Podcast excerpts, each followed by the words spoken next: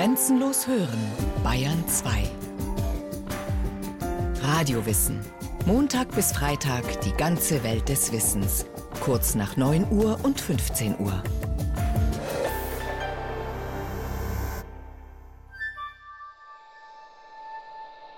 In China, weißt du ja wohl, ist der Kaiser ein Chinese.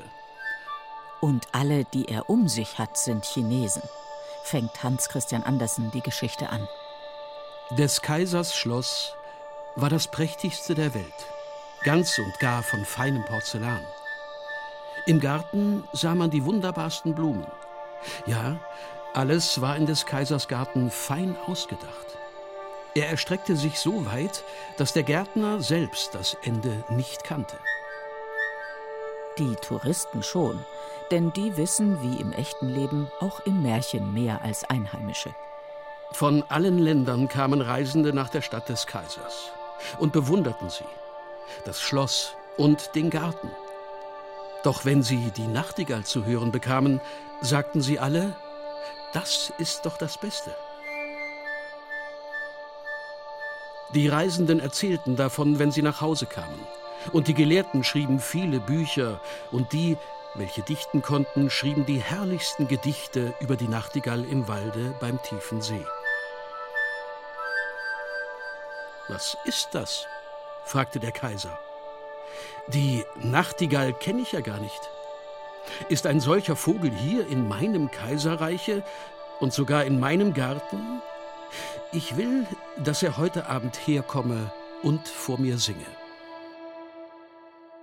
Der Kaiser von China lässt die Nachtigall suchen. Was geraume Zeit in Anspruch nimmt. Wie im echten Leben lassen sich Nachtigallen nicht leicht finden und schon gar nicht überall. Ein einsamer Auenwald, verwuchert, verschlungen, ein wenig verwunschen in einem Naturschutzgebiet im Südelsass gelegen, etwa zehn Kilometer nördlich der Schweizer Grenze. Der Rhein fließt so nah vorbei, dass man ihn hören kann. Sollte es noch idyllischer zugehen, müsste man es sich malen. Inmitten von Bäumen und Büschen stehen ein paar gedrungene Holzhäuschen. Das ist die Forschungsstation der Universität Basel, Petite Camargue Alsacienne. Im Fokus von Philipp Sprau und seinen Kollegen Nachtigallen. Als Nachtigallenforscher müssen wir nachts aktiv sein, genauso wie unsere Untersuchungsobjekte natürlich auch.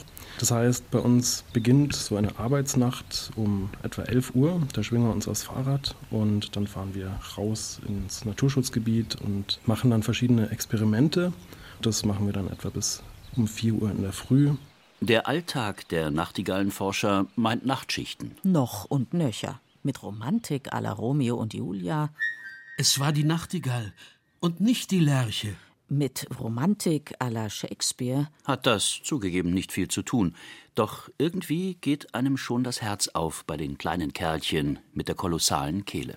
Also Nachtigallen sind sehr unscheinbare Tiere und jeder, der schon mal das Glück hatte, eine Nachtigall zu sehen, dem wird aufgefallen sein, dass das sehr gräulich bräunliche, unscheinbare Tiere sind, die so gar nichts Auffälliges haben. Diese kleinen Burschen, eine ausgewachsene Nachtigall misst vom Schnabel bis zur Schwanzspitze gerade 16 Zentimeter und bringt um die 23 Gramm auf die Waage, diese kleinen braungrauen Burschen mit den gelbrosa Beinchen und den schwarzen Knopfaugen schmettern aus voller Vogelbrust. Wenn man sich vorstellt, eine Nachtigall kommt aus Afrika angeflogen ins Brutgebiet, die wird dann am Morgen umherfliegen, die wird sich in verschiedene Territorien umschauen gucken, ob die schon besetzt sind und sich dann dort niederlassen, wo noch kein anderes Männchen sich niedergelassen hat. Und wenn es sich einmal eingenistet hat, dann fangen sie nachts an zu singen, von etwa 11 Uhr an. Um 12 Uhr ist dann ein Höhepunkt erreicht, da singen dann die meisten Männchen und die singen dann kontinuierlich durch die Nacht hindurch bis zum Sonnenaufgang. Nachtigallen gehören zur Familie der Sperlingsvögel. Heimisch sind sie in Asien, Europa und Nordafrika. Unsere nordeuropäischen Nachtigallen verbringen den Winter in Afrika, im Frühling kehren sie zurück. Die Männchen stecken ihre Claims ab, am liebsten in dichtem Gebüsch, oft am Waldrand oder auf feuchtem Gelände. Sie erobern ein Weibchen. Das Weibchen ist dann für den Nestbau zuständig, aus Laub, Moos und Grashalmen. übrigens allein zuständig. Dafür verteidigt er das Revier gegen etwaige Eindringlinge und bringt sich vorbildlich bei der Nachwuchspflege ein. Nachtigallen legen in der Regel einmal pro Jahr Eier, zwischen Mitte April und Mitte Juni. Zwei Wochen lang brütet das Weibchen allein die vier bis sechs grünlich-braunen Eier aus. Er versorgt die Seine währenddessen mit Nahrung. Insekten, Larven, Würmer, Raupen. Manchmal eine Spinne oder eine fruchtige Beere. Das Füttern der Jungen schließlich übernehmen beide Eltern, rund um die Uhr, im Akkord. Nach etwa zwölf Tagen sind die Küken aus dem Gröbsten raus, sprich, sie unternehmen die ersten Flugversuche. Nach einem Monat verabschieden sich Nachtigallen Papa und Mama von der jungen Generation. Aber nicht unbedingt voneinander. Also es gibt Tiere, die über mehrere Jahre hinweg mit demselben Männchen verpaart sind. Aber in der Regel ist es so, dass die sich andere Partner suchen und dass das Fremdgehen bei den Nachtigallen eben auch ein Phänomen ist, das recht häufig vorkommt. Und Fremdgehen ist in der Vogelwelt generell ein relativ häufiges Phänomen. Oftmals Grund dafür, dass sich eine Nachtigallendame anderweitig umsieht, ihr Männchen verliert im Sangeswettstreit gegen einen interessierten Rivalen. Nachtigallenmännchen lassen sich durchaus auch ein auf Affären außerhalb des Heimatnestes. Künstlerisch hochwertige Kämpfe zwischen etwaigen Konkurrentinnen gibt es dabei aber nicht. Wie bei den meisten Singvogelarten brillieren stimmlich nur die Männchen. Die Weibchen schweigen. Sie pfeifen manchmal. Hm, piepseln eher. Ich will, dass der Vogel heute Abend herkomme und vor mir singe, sagte der Kaiser. Die ganze Welt weiß, was ich habe, und ich weiß es nicht. Was der Kaiser in Hans Christian Andersens Märchen wünscht, ist Befehl. So zogen sie allesamt hinaus in den Wald, wo die Nachtigall zu singen pflegte. Der halbe Hof war mit. Als sie im besten Zuge waren, fing eine Kuh an zu brüllen. Oh, sagte der Hofjunker, nun haben wir sie. Das ist doch eine merkwürdige Kraft in einem so kleinen Tiere. Nein, das sind Kühe, die brüllen, sagte die kleine Köchin. Nun quakten die Frösche im Sumpf. Herrlich, sagte der chinesische Schlossprobst. Nun höre ich sie. Es klingt gerade wie Tempelglocken. Etliche Tiere und akustische Verwechslungen später hat die kleine Köchin gefunden, was sie sucht. Kleine Nachtigall, rief die kleine Köchin ganz laut, unser gnädigster Kaiser will, dass Sie vor ihm singen möchten. Mit dem größten Vergnügen, sagte die Nachtigall und sang dann, dass es eine Lust war. Abenddämmerung im Auenwald im Südelsass. Die ornithologische Forschungsstation Petite Camargue Alsacienne. Das letzte Tageslicht taucht die Laubbäume in dunkles Orange. Der nahe Rhein rauscht. Von Verträumtheit keine Spur. Die Arbeit ruft.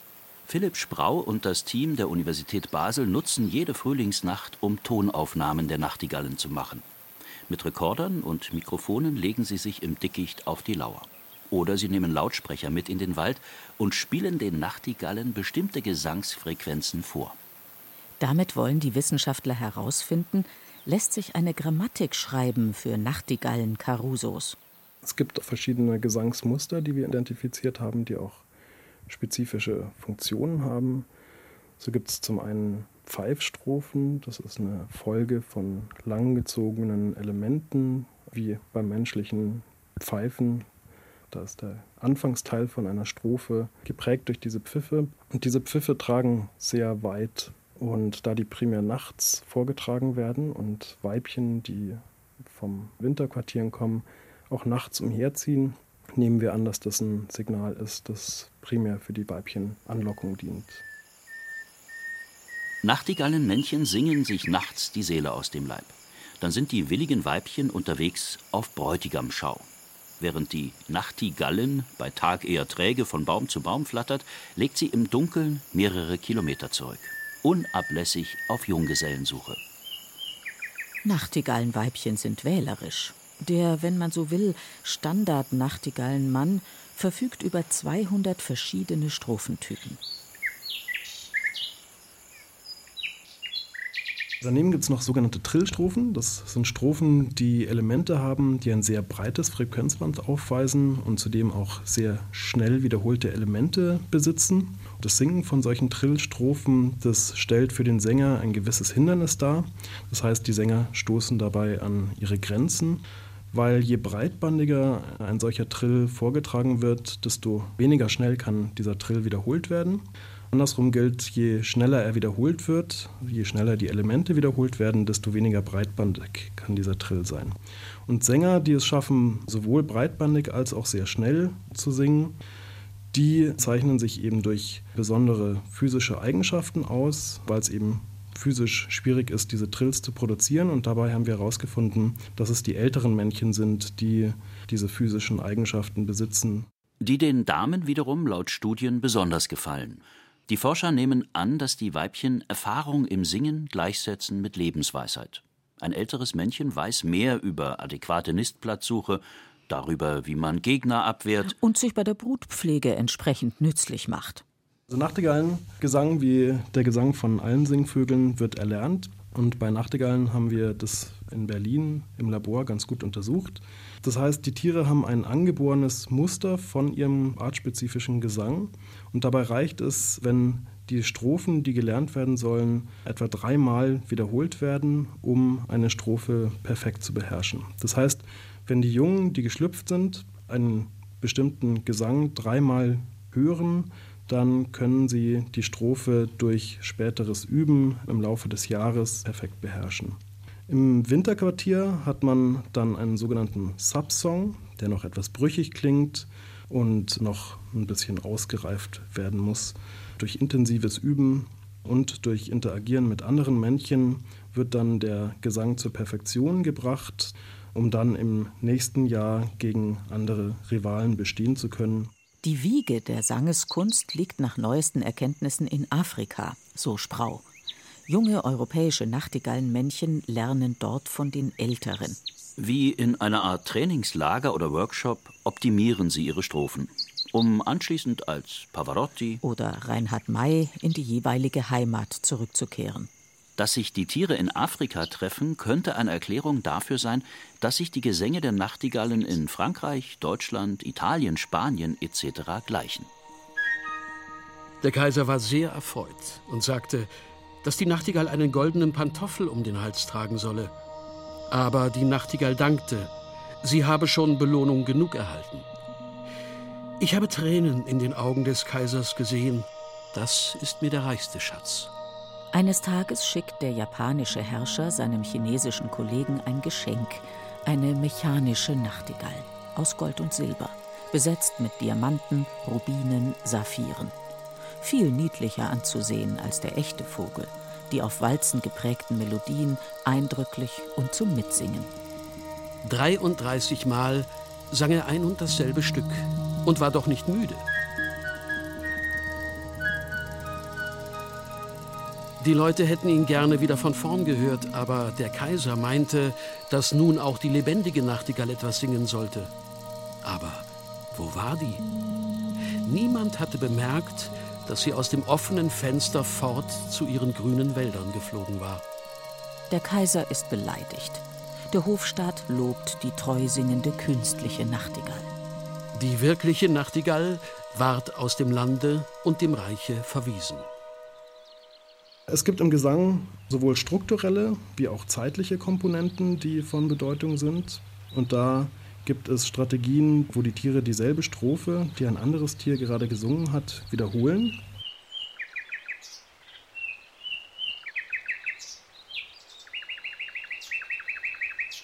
Und dann gibt es noch eine Parallele zur menschlichen Sprache, das sogenannte Überlappen, was ähnlich ist, wenn sich Menschen gegenseitig ins Wort fallen. Und in der Tierwelt ist es so, dass ein Tier einen anderen Sänger unterbricht in Gesang einer Strophe. Und das ist auch ein Signal, das als aggressiv gewertet wird.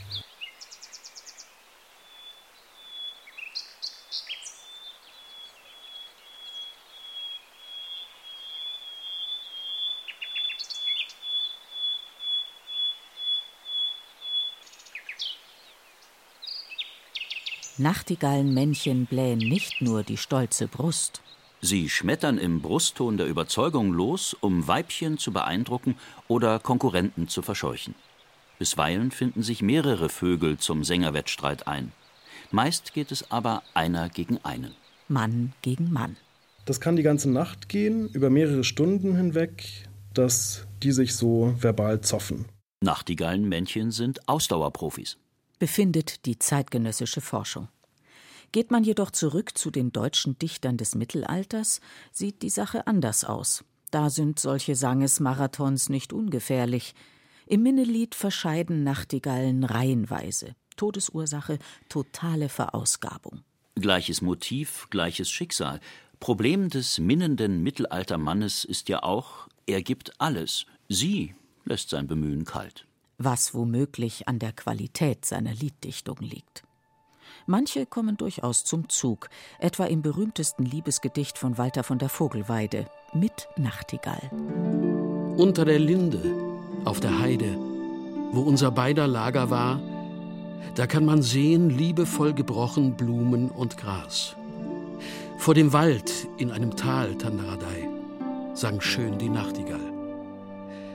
Dass er bei mir lag, wüsste es jemand, da sei Gott vor, so schämte ich mich.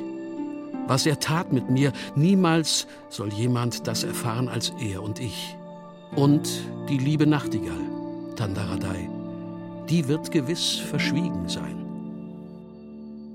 Verschwiegenheit, eine Feststellung der mittelalterlichen Lyrik, die heutige Biologen bestätigen. Bislang existieren keine Hinweise darauf, dass Nachtigallen in ihren Gesängen tatsächlich Informationen übermitteln, wie bei einer Sprache.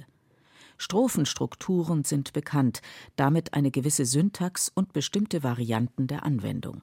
Das ist eine reine Grundlagenforschung, um zu gucken, welche strukturellen und zeitlichen Komponenten im Gesang von Bedeutung sind. Es gibt diese Trillstrophen, es gibt die Pfeifstrophen, es gibt sogenannte Bassstrophen, das sind besondere Trillstrophen, die noch sehr viel schneller wiederholt werden, die nicht so ein breites Frequenzband aufweisen und die haben ebenfalls eine Bedeutung für Weibchen. Die Weibchen reagieren auf diese Bassstrophen. Vieles wollen Philipp Sprau und die Kollegen der Universität Basel genauer ergründen. Besonders was das soziale, nicht gesangliche Zusammenleben der Nachtigallen anbelangt. Eine Frage dabei, wann und warum eskaliert ein Song Contest und wird daraus eine heftige Keilerei? In der Natur, wenn das zwei kämpfende Männchen sind, dann können die durchaus auch sich gegenseitig verletzen. Und bei Nachtigallen beobachtete man, dass die relativ häufig hinterherfliegen und dabei fliegen dann schon mal die Fetzen. Die kämpfen auch eben zum Überleben und nicht nur mit ihrem Gesang. Weniger als über das Verhältnis der Männchen untereinander ist bislang bekannt über das Paarverhalten oder das Familienleben bei Nachtigalls. Als Forscher will man möglichst wenig Einfluss auf die Natur nehmen und so haben wir möglichst wenig Nester beobachtet, weil jeder Pfad zu einem Nest birgt potenzielle Gefahren wie Marder, Wildschweine oder andere Tiere, die dann die Nester ausräubern. Die Tiere leben so versteckt, dass man sie am besten mit technischem Gerät, mit kleinen Transmittern bis an ihre Brutstätten verfolgt. Entsprechend setzen die Nachtigallenforscher auf Hightech. Einige der Vögel im Auenwald im Elsass sind mit federleichten Sendern ausgestattet. Damit soll der Alltag in der Heimat einsehbar werden. Der neueste Coup? Gemeinsam mit europäischen Kollegen verpassen die Basler Wissenschaftler ihren Tieren seit zwei Jahren sogenannte Geolokatoren auf den Rücken. Gerade mal fünf Gramm schwer sind diese Ortungsgeräte. Wie einen Rucksack nehmen die Vögel den Sender im Herbst mit auf die Reise vom Auenwald nach Afrika und zurück. In der folgenden Saison sammeln die Forscher die Geolokatoren wieder ein und lesen sie aus. Welchen Weg haben die Tiere genommen? Wo in Afrika ist das Winterquartier? Mit welchen Vögeln haben sie sich getroffen? Ist Afrika tatsächlich die Wiege ihrer Sangeskunst? Erste Erkenntnisse gibt es bereits. Anscheinend bleiben Nachtigallen sich nachbarschaftlich auch in der Fremde treu. Jedenfalls überwinterten die Tiere aus dem Raum Basel mehrheitlich an der Elfenbeinküste und in Ghana. Die norditalienischen Sangesmeister orientierten sich mehr Richtung Ghana-Nigeria. Die bulgarische Nachtigall wählte den Winter im Tschad, in Kongo oder in Uganda. Gemeinsam reisen, romantisch aber das passt zur Nachtigall. Seit der Antike ist sie das Symbol des Frühlings und der Liebe, in der Regel der Unerfüllten, die alles investiert, die alles gibt, sich gibt, stirbt. Der griechische Philosoph Aristoteles hat sich wohl als erster rein wissenschaftlich mit der Nachtigall befasst. Die Frage, wie funktioniert ihre gerundete Zunge? Der Römer Plinius lässt im zehnten Band seiner eigentlich akademischen Naturgeschichte Biologie Biologie sein und gerät vollends ins Schwärmen. Diesem Vogel gehört wie wenigen unsere Bewunderung. Zuerst eine so große Stimme, ein so lang anhaltender Atem in einem so kleinen Körperchen. Dann ihre einmalig vollendete Musikalität. Melodisch wird der Klang entwickelt und dann in ununterbrochenem Atem ausgehalten – bald durch Modulieren verändert, bald durch Absetzen gegliedert, durch Triller verbunden, wird er durch Einziehen zurückgenommen und unerwartet gedämpft. Zuweilen zwitschert die Nachtigall mit sich selbst. Später schreibt Theodor Storm tieftrauriges über die Nachtigall, John Keats dichtet bewegendes, Oscar Wilde formuliert gesellschaftskritische Kurzgeschichten mit Nachtigall.